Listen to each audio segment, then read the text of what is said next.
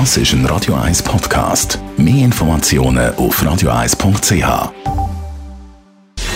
Gesundheit und Wissenschaft auf Radio 1. Unterstützt vom Kopfwehzentrum Irlande Zürich. www.kopfwww.ch. Sollen wir tief Luft und tauchen ab? Ins Meer.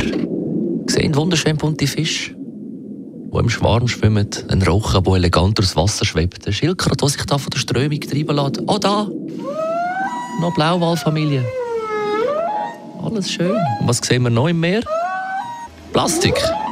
Und zwar viel Plastik. Millionen Tonnen Plastikabfall gelangen jährlich in die Weltmeer und Großteil sammelt sich in Form von winzigen Partikeln in den Sediment ab. Sogar der Grund vom, von der Tiefsee bleibt nicht verschont. Zu dem Schluss kommen die Wissenschaftlerinnen und Wissenschaftler von der Senckenberg Gesellschaft für Naturforschung an der Frankfurter Goethe-Universität und vom Alfred Wegener Institut in Bremerhaven. Sie haben 13 Proben an sieben verschiedenen Stationen im maritimen Gräben genommen. Dort ist es zwischen 5000 und fast 10.000 Meter tief, also fast 10 Kilometer tief und kein einziger Ort ist frei von Mikro Mikroplastik.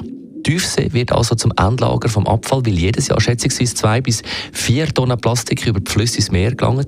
Das wegen dem extremen weltweiten Plastikkonsum und der schlecht organisierten Abfall, Entsorgung und auch Trennung, sagen die Forscherinnen und Forscher von dieser Studie. Und die Zahl wird sich traurigerweise bis 2045 voraussichtlich noch verdoppeln.